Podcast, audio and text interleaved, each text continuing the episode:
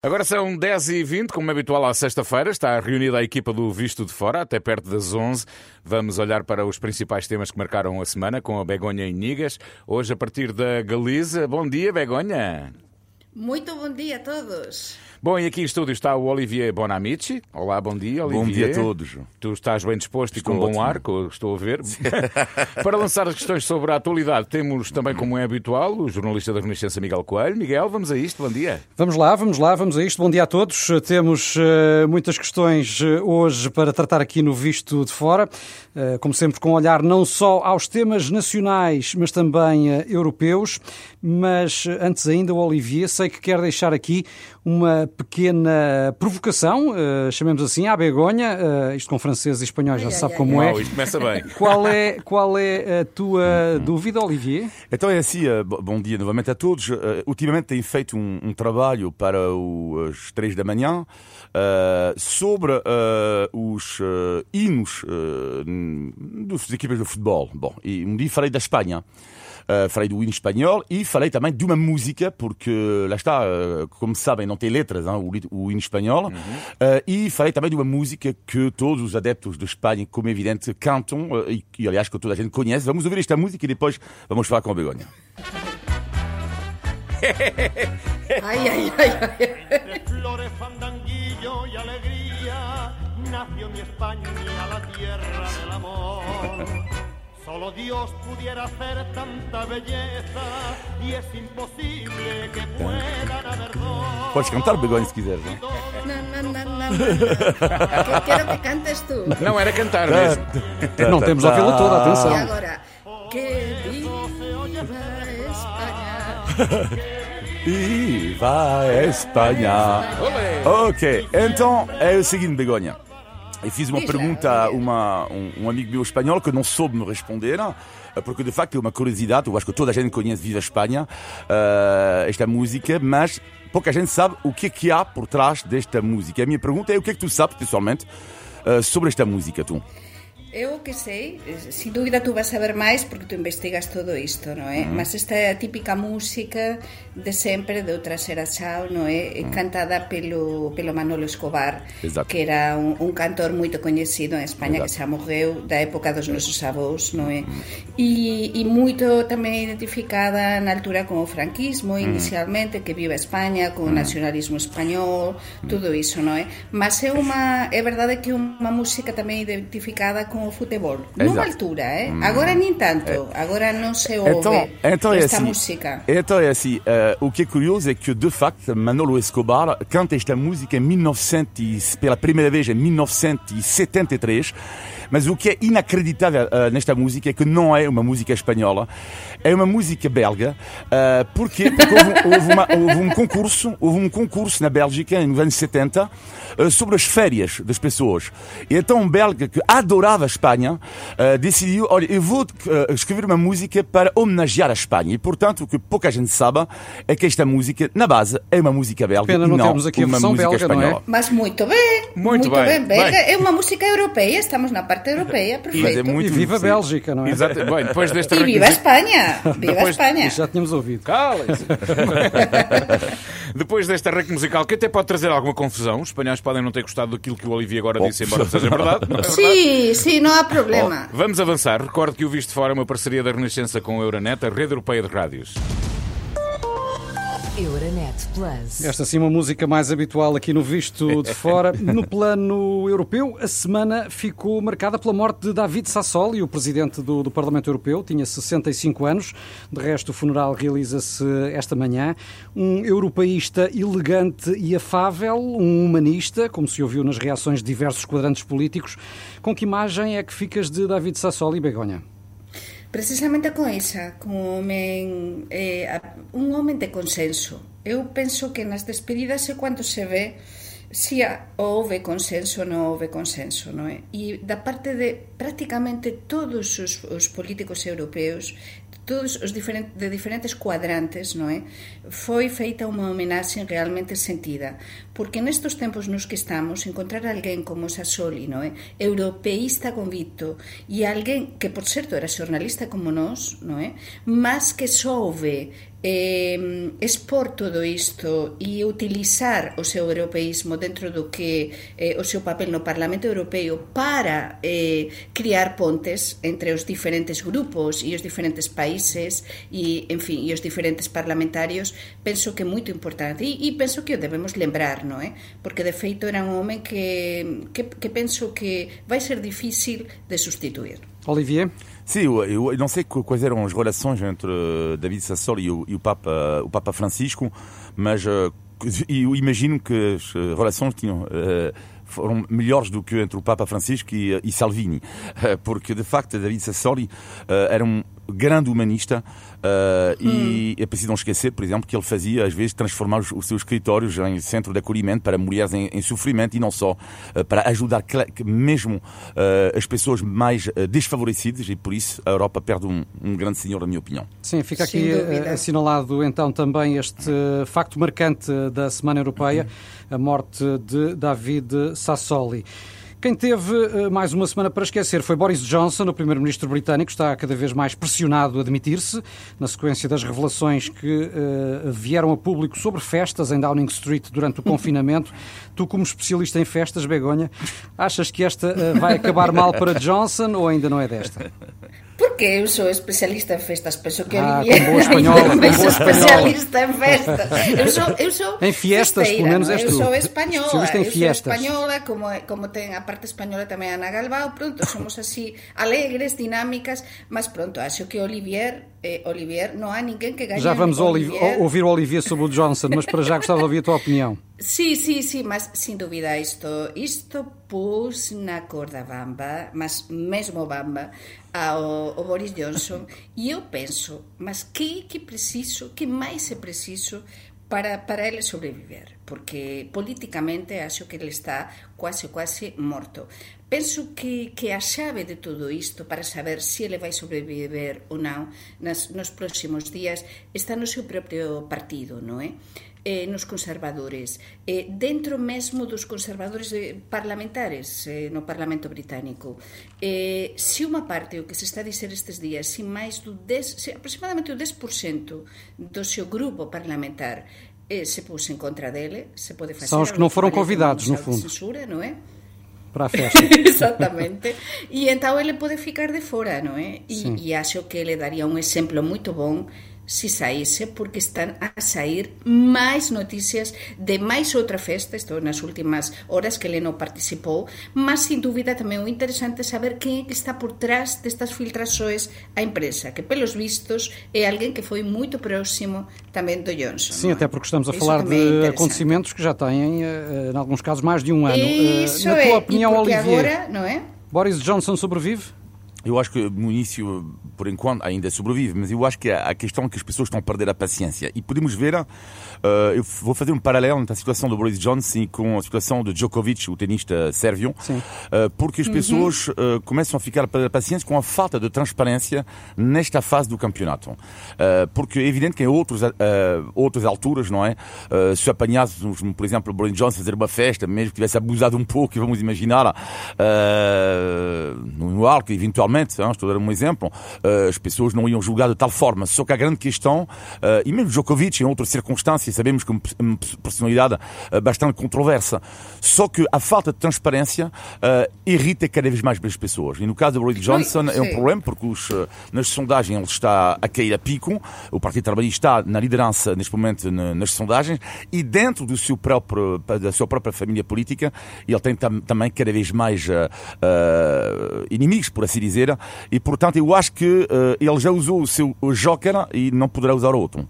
Sim, sim, sem dúvida, porque ele está no, nos piores Eh, as sondaxes lle dan os piores escenarios e intenções de voto eh, dos últimos oito anos, como dicías, non? están por, pela frente os, os traballistas e, e e as persoas están mesmo a perder a, a paciencia. Vamos ver porque, o que é que trazem os próximos dias. que está a confinar non é, aos británicos e depois están aquí a, a clase política e os políticos que están a gobernar o país enteránse meses depois que se xuntaran num momento crítico para o Reino Unido a facer unha festa, estamos a falar de 100 persoas, non é?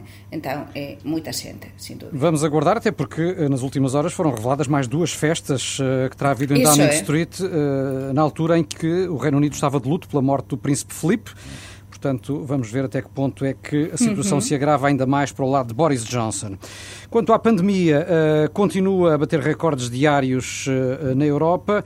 Uh, também em Espanha ainda não se sabe se o pico terá sido já ultrapassado ou se haverá ainda, ainda margem para agravamento. Mas o governo espanhol, Begonha, quer que a Covid passe a ser encarada como a gripe. Isto significa o quê? Pois sí, temos un novo termo que está a aparecer eh, estes días nos órganos de comunicación sociais españois que se chama gripa lisasao. A, polémi, a polémica está servida en España e estes días non se fala de outra coisa.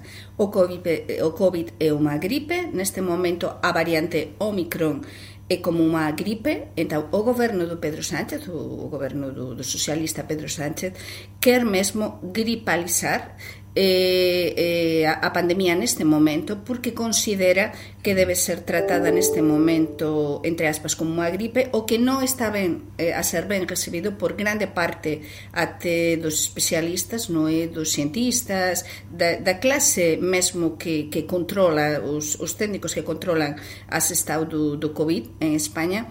Eh, precisamente porque moitas persoas están a pedir cautela, están a pedir contensado, están a pedir un bocadiño de cuidado e non tentar relativizar algo que, como ben estamos a ver, temos imensos casos en todos lados, non só en Portugal, tamén en España. E isto que significa? Significa que agora neste momento xa foi aprobado en Consello de Ministros e vamos ter un máximo de cuarentenas eh, para as persoas positivos de COVID de unha semana.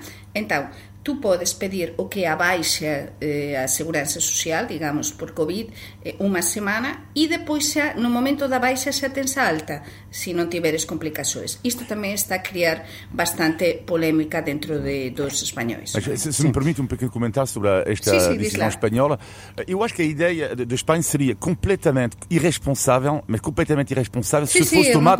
Se, peraí, peraí, se fosse tomada agora. Ou seja, o governo espanhol também fez questão de dizer algo que eu acho muito importante, é que Uh, eles querem encarar o Covid uh, como uma gripe, mas não agora. Ou seja, eles foram claros, disseram que era depois desta vaga uh, acalmar um pouco. Portanto, ou seja, é uma ideia que faz todo o sentido a partir do momento como é evidente que os casos começaram a acalmar um pouco. Não?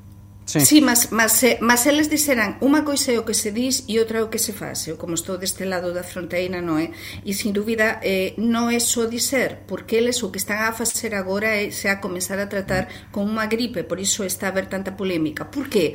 porque se a partir de agora as baixas son de unha semana e tú podes, imagine que eu fico positivo pois eu pe, eh, peso unha baixa médica e no mesmo momento eu xa poso ter alta non é? e é tentar, isto que significa? que, mm, por exemplo, os órganos de comunicación social como a Renascença, desta maneira tamén non vai haber un reconto diario dos casos de, de COVID. Entón se vai relativizar todo isto. Isto pode ser bon, mas pode ser tamén mau, non é? Porque temos, temos unha pandemia que ainda é pandemia. É? Sim, então, mas eh, de facto cada vez enquanto... mais pessoas começam a, a dizer que podemos estar a, a caminhar para o momento em que a pandemia podemos. de facto uh, se transforma na chamada endemia. Vamos ouvir também o Olivier agora sobre o caso de França, porque não para de crescer a tensão entre o governo e os anti-vacinas, hum. até já com ameaças de morte a políticos que, que apoiam a vacinação. Olivier, a coisa está a ficar séria. Sim, é muito grave porque são, são eleitos da, da República que estão a ser uh, agredidos, uh, ameaçados de morte uh, por causa das posições, lá está, contra as pessoas que, que recusam ser vacinadas. Até um caso gravíssimo em França. Eu diria que, infelizmente, Emmanuel Macron, e falamos disso na, na, última semana, também anda a pagar um pouco as suas declarações que, considera infelizes, a dizer que ele quer lixar a vida das pessoas que não têm a vacina. E como é evidente, dentro das pessoas anti-vacinas, há, há pessoas que, que são uh, como eu, dizia, eu diria, pacíficas e há outras que não o são. E, portanto, de qualquer modo, muitas pessoas que não foram vacinadas sentiram-se uh, atacadas, uh, atacadas pelas declarações de Macron. Agora, é preciso também não esquecer que em Portugal não existe o que vai, em princípio, existir em França, que é o, o certificado vacinal, ou seja, num restaurante, por exemplo, mesmo com um teste negativo, não será possível comer em França. Se não tiveres o certificado. Se não tiveres o certificado, não será, não será possível. Portanto, a França está claramente, o governo, a França está em guerra absoluta contra as pessoas anti-vacinas, recordando esta frase inacreditável esta semana de um deputado francês, um deputado, um senador francês que disse que está farto ele, das pessoas que não se vacinam, porque ele considera que estão a estragar a vida de toda a gente, de, de, mesmo das pessoas dos hospitais, e ele diz que ele tem uma solução para ele. A solução seria proibir, pura e simplesmente, a vacina porque para ele seria uma forma depois os antivacinas serem vacinados. Ou seja, ele considera que os antivacinas dizem não uh, a partir do momento em que está o furo proibido, não é por assim dizer. Portanto, é uma espécie de tensão de clima muito especial em França e muito pesado neste momento.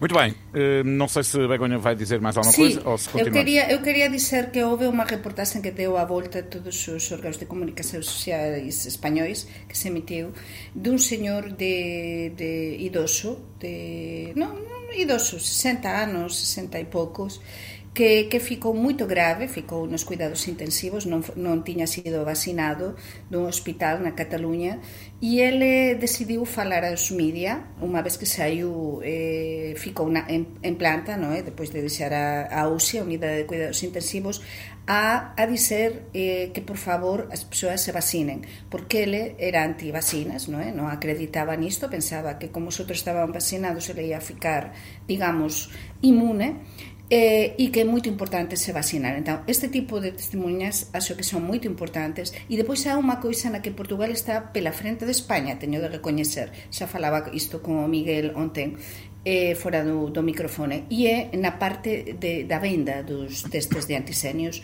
porque en Portugal, além de que por exemplo en Lisboa os temos gratuitos non é? para os residentes, até 4 eh, por mes. En todo o país, eh, dos, en Portugal agora en, todo o país, país tamén, eu falo do que máis coñezo mas eh, está a venda eh, nos supermercados a un preço moito barato. En España houve moita polémica esta semana tamén porque, porque en España só no, se vende nas farmácias, non é? Son as farmácias estaban carísimos. No Natal estábamos a falar de 15 euros euros. Non estou a exagerar en moitas farmacias, porque había poucos, non é? Eh, e o que eh, o goberno impuso, o goberno de Pedro Sánchez, un preço, digamos, límite máximo de 2,94 euros eh, por teste de antisenio. Mas só nas farmácias, eh? Faltam agora 23 minutos para as 11 da manhã. Estamos no Visto Fora com a Begonha Nigas e o Olivier Bonamici. Recordo que o programa que fazemos aqui na Renascença todas as semanas tem parceria com a Euronet, a rede europeia de rádios. Euronet Plus. E por cá, nos últimos dias, uh, tem continuado a haver muitas queixas uh, sobre o atendimento ou a falta dele na linha SNS 24. Uh, muita gente que não consegue ser atendida. Há também problemas na resposta dos centros de saúde. Muitos utentes não conseguem marcar testes ou obter comprovativos de baixa, nem de alta, quando termina o isolamento. Isto só para dar alguns exemplos. A pandemia explicará tudo, Olivier, ou haverá aqui também problemas de planeamento e organização? Bem, eu diria os dois, hein, Carlos Miguel, porque o planeamento de organização não é propriamente a qualidade número um uh, que temos visto uh, por parte do, do, governo nesta fase, eu diria nesta fase da pandemia, uh, desde que saiu o, o futuro Presidente da República. E, de facto, o, o, no que diz respeito à pandemia em geral, é evidente que também é complicado, porque ninguém estava à espera, não só em Portugal, do boom inacreditável do número de casos. Portanto, os serviços têm que se adaptar e tem havido, de facto, problemas de organização, mas que também temos que dizer a verdade uh, que ninguém estava à espera disso. Eu diria que é interessante o caso português neste momento, uh, e por acaso, olha, segunda-feira vou fazer um trabalho sobre isto para a França, eh, que é as pessoas uh, observem que em Portugal as medidas são das menos restritivas, menos uh, restritivas da Europa. isto é interessante porque é um sinal bastante forte. portanto, a França acontece um pouco o contrário, porque Portugal, apesar de tudo, claro que não é um dos piores países em relação ao número de casos. França, mesmo em relação ao número de habitantes, tem mais do que Portugal, mas Portugal também, quer dizer, com 40 mil, 40, 50 mil, 40 mil, hein, com o número de habitantes, são, são números de casos importantíssimos mesmo assim. Portugal tem, por exemplo, metade do número de casos da Alemanha, que, Sim. por seu turno, tem oito vezes Sim. mais habitantes que Portugal. Sim, a mim não me cabe julgar se a decisão é boa ou não de abrir as discotecas e os bares, mas como podem calcular, visto de fora, lá está, é uma decisão uh, que é vista lá fora com algum espanto, tendo em conta o número crescente de, de casos, a reabrir uh, as discotecas, mas pronto, o governo, é a decisão do governo para também relançar e para que estas pessoas não percam o seu trabalho, também já sofreram uh, imenso. Sim, e, e, temos tido também, Begonha, problemas em Portugal uhum. com a uhum. Emissão dos certificados de vacinação. Há queixas de, pessoas que não conseguem obter o certificado com a dose de reforço. Uh, compreendes estas falhas, somadas àquelas que referi há pouco? Por exemplo, em Espanha também há destes problemas ou não? Não, não. Em Espanha, sinceramente, não está a haver problemas deste tipo. Eu falo do meu caso, falo das pessoas que me rodeiam, mas não sou da comunidade autónoma da Galiza. Estou a falar em geral, porque senão isto teria saído nos, nos, nos órgãos de comunicação social, nas televisões, rádios, jornais, e não saiu. É dizer, isto é, é moito rápido, é digital, é, eh, por exemplo, no momento de te vacinar, como saben, eu me vacinei en España, tamén eh, a, a última dose de reforzo, a dose de, de reforzo recibín no día 13 de, de decembro, e é instantáneo, é dizer, no momento de, de te vacinar, con o código QR xa recebes, é verdade que depois non serve, digamos, non estás inmunizada, como en todo lado, até dúas semanas depois, mas tú xa recebes o certificado. Já agora deixem-me deixem dizer que acabei de ler que a Comissão Europeia disse hoje ter sido notificada de que os problemas em Portugal na emissão de certificados Covid-19 da União Europeia, eh, com a informação de dose de reforço da vacina, já estão resolvidos, não existindo oh, agora boa, constrangimentos. Boa. vamos, Olha, vamos aguardar que seja de facto uma solução definitiva. Isto é importantíssimo. porque é fundamental agora que precisamos realmente de ter o certificado a mão, non é? É, é fundamental que, que as persoas saiban e depois A mí o que máis me preocupa son as persoas idosas, as persoas de máis idade que non teñen acceso, non, non, non, non, non costuman utilizar tanto eh, as eh, a informática, eh, tudo digital, não é? Sim, tudo isso dependem, sí claro, de familiares e outros Sempre. amigos que possam e então ajudar. é um estresse para eles. Nomeadamente ultrapassar essas barreiras agora sim. que são colocadas. Sim, sim, curiosamente, a gestão da pandemia não tem merecido grande destaque nos debates para as eleições legislativas. ontem tivemos o guardado frente a frente entre António Costa e Rui Rio. o que é que vos pareceu genericamente, Olivier? Quem é que saiu por cima?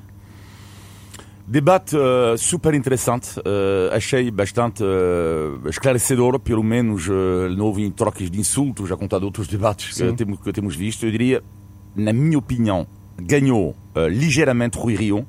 Uh, fiquei bastante impressionado com, com o Rio ontem. Uh, a grande questão que se coloca, uh, sobretudo, por exemplo, no caso da TAP, então foi arrasador este exemplo, dizer que os espanhóis pagam mais que os portugueses. Pelo mesmo avião, é? Pelo mesmo avião. Achei, é, o mesmo avião, achei brilhante. Uh, a questão aqui do, do Rio é que, para já, senti dois homens do Estado. Senti claramente dois homens do Estado. Dois pontos, segundo ponto, também eh, eh, vê-se que podem se entender perfeitamente. Isto vê-se também que uma questão agora do Bloco Central, estamos cada vez mais perto disso. Vê-se que se, dão bem. Até estava a rir em casa a dizer, pensar o meu filho ontem, eu acho que depois iam jantar, não sei se por causa do Covid, mas olha, vamos beber um copo, vamos jantar os dois, agora para ver um pouco como é que está a tua mulher e a tua, os teus filhos, etc. Estou a imaginar isto entre os dois. Uh, e, mas a grande questão do Rio, uh, que é, uh, é a questão de, da, das propostas alternativas. Será que ele dá mesmo uma alternativa a António Costa? E a grande dificuldade, porque em relação a muitos aspectos, eles pertencem, os dois, à família da social-democracia, no sentido mais amplo da palavra. E para mim o Henrique vai ter este grande problema nas eleições, que é, uh, será que as pessoas vão mudar e dizer, olha, afinal, uh, mesmo que o Rio é um homem do Estado, será que vale a pena mudar? E as sondagens mostram que não. A sociedade mostra que os portugueses, neste momento, acham que não. Agora, uh, dá 9 pontos, há 9 pontos de diferença. Agora, se António Costa ganhar com 9 pontos de diferença, será a derrota, uma grande parte, na minha opinião, da comunicação social, como foi derrotado com Donald Trump. Ou seja, não sou medir o pulso real do povo. Uh, e, sobretudo, para mim, uma vitória estrondosa de António Costa. Veremos. Mas eu duvido, mas vamos ver. E até que ponto também este debate tem influência nas sondagens. É, exatamente, mas vamos ver também, porque o debate ontem achei o Rui Rio uh, particularmente brilhante, apesar, acho saúde continua sem grande projeto uh, alternativo. E para ti, Begonha, uh, Rio ou Costa, quem é que esteve melhor?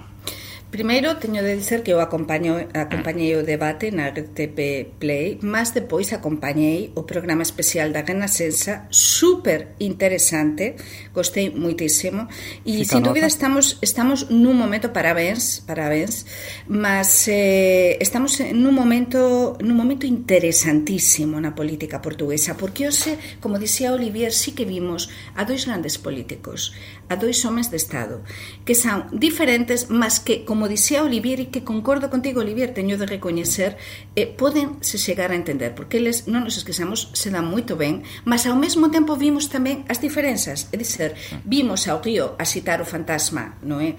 De, mm, da seringonza, de, do, do bloco de esquerda, que claro, Costa, pois non, afastou, non é? Eh, a seringonza, e, e vimos tamén isto que, que estábamos a dizer de, do DATAP, é dizer, ser nesta parte eu acho que, que o Rui Río esteve brillante mas se eu teño de me decidir por un se eu teño de dizer analíticamente quen é que gañou para min sinceramente difícil. Se si nos ollamos hoxe para eh, as capas dos principais xornais portugueses isto máis ou menos fica claro, non é? Porque vimos un grande debate.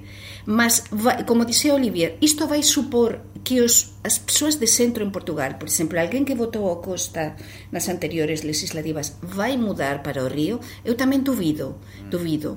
Por tanto, mm, temos todo en aberto. Temos Sim. todo em aberto neste momento. E de uma forma mais geral, uh, que avaliação é que fazem ao conjunto dos debates a que temos assistido e ao uh, comportamento dos principais líderes uh, partidários, Olivier?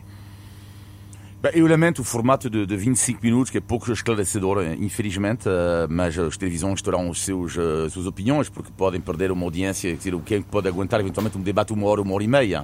Uh, é pena, da mesma é forma pena... que seria de facto impossível aguentar tantos é, debates é mais longos. Mas é pena, porque ontem tivesse um debate sério mesmo, tipo de uma hora e tal, uma hora e um quarto, já muda, muda completamente o ritmo.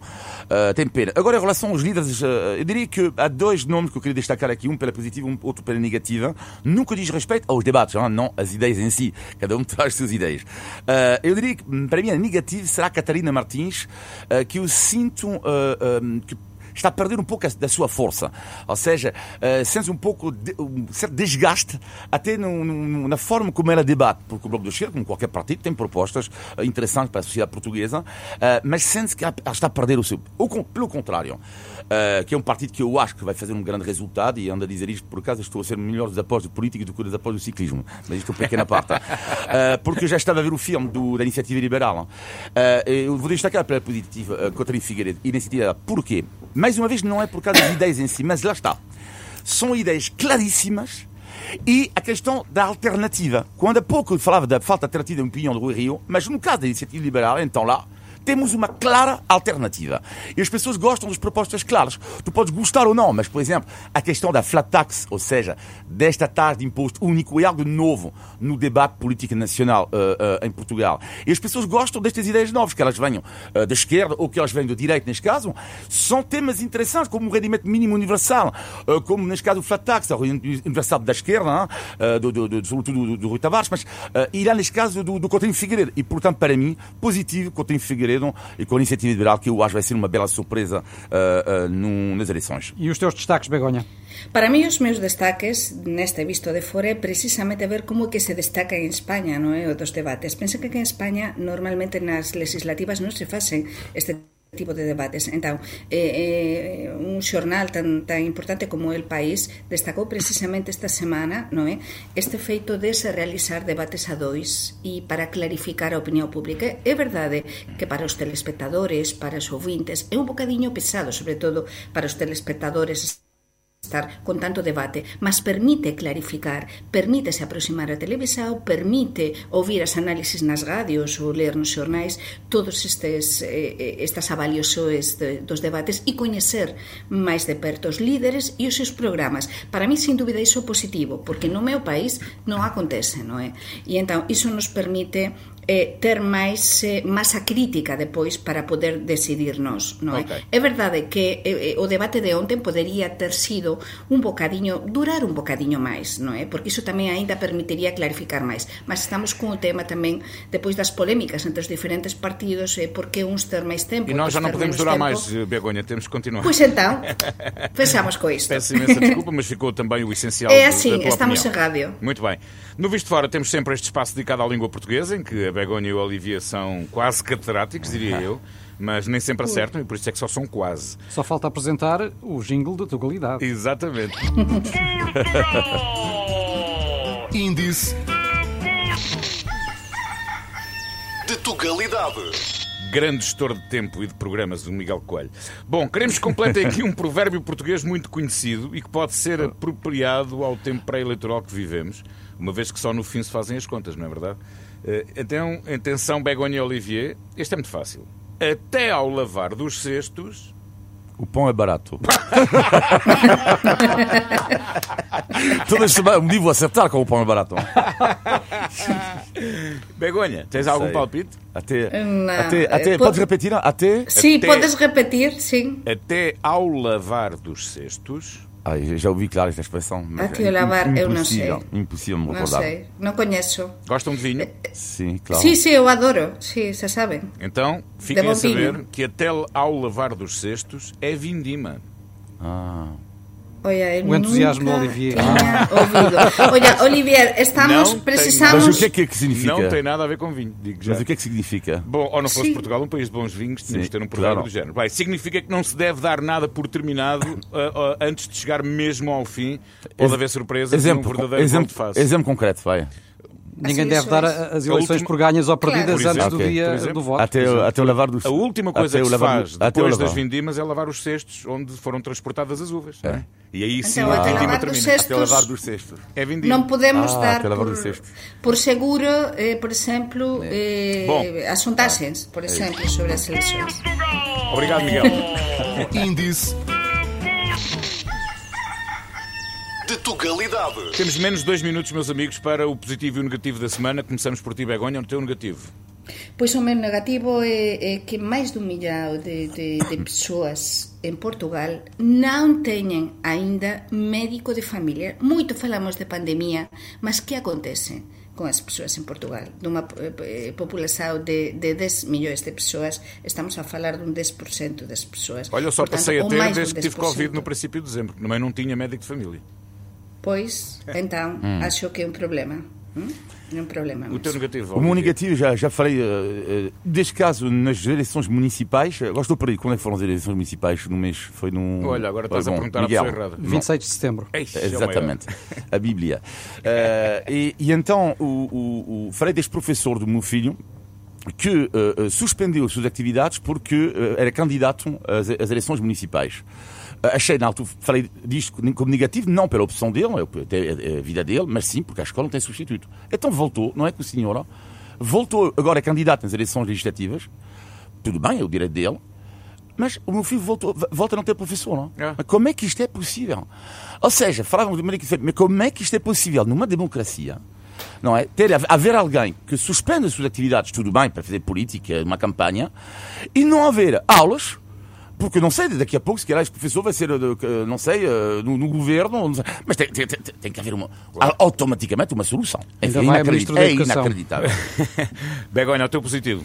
Pois o positivo, semana pasada falaba da Diolinda, que estaba no hospital para ser operada, tudo iso. Por fin foi operada ontem, xa está en casa 13 días depois de ser internada, non? E ficou Que bom. para guardar a cama, mas pronto, xa foi operada e alegro-me, espero que nos estés a ouvir e lle mando un beixiño porque é a avó portuguesa dos meus fillos. Un beixiño. É unha grande amiga e alguén que queremos moito. Un Olivier, beixiño, já em tempo, já em tempo Olha, descontos, rápido, é o o mais é o tem a ver com o sucesso do índice de tugalidade. Vou, vou contar dois exemplos extraordinários, extraordinário, mas estou a falar sério. Hein? Diz lá, Uh, Olivier, diz. extraordinário que é um vizinho meu uh, que se chama uh, Jorge. Uh, cada vez que, como nunca acerto, não é? Cada vez que eu volto após o, o, o visto de fora, uh, ele está lá, tipo, ele fi- fica revoltado com a minha cultura e a minha ignorância de- dos provérbios. E quando voltei na última sexta-feira, ele diz: Então, pá, quando as bolas agorado, o quê, Olivier? O pobre, o pobre.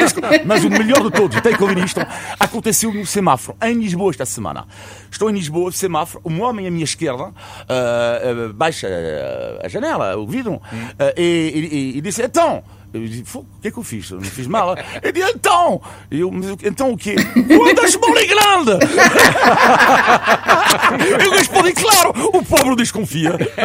Muito bem, estamos no final de mais um Visto Boa, Fora. boa. Todas as semanas conversamos sobre a Europa, Portugal e os portugueses. Podem enviar os seus comentários e sugestões para vistofora.rr.pt.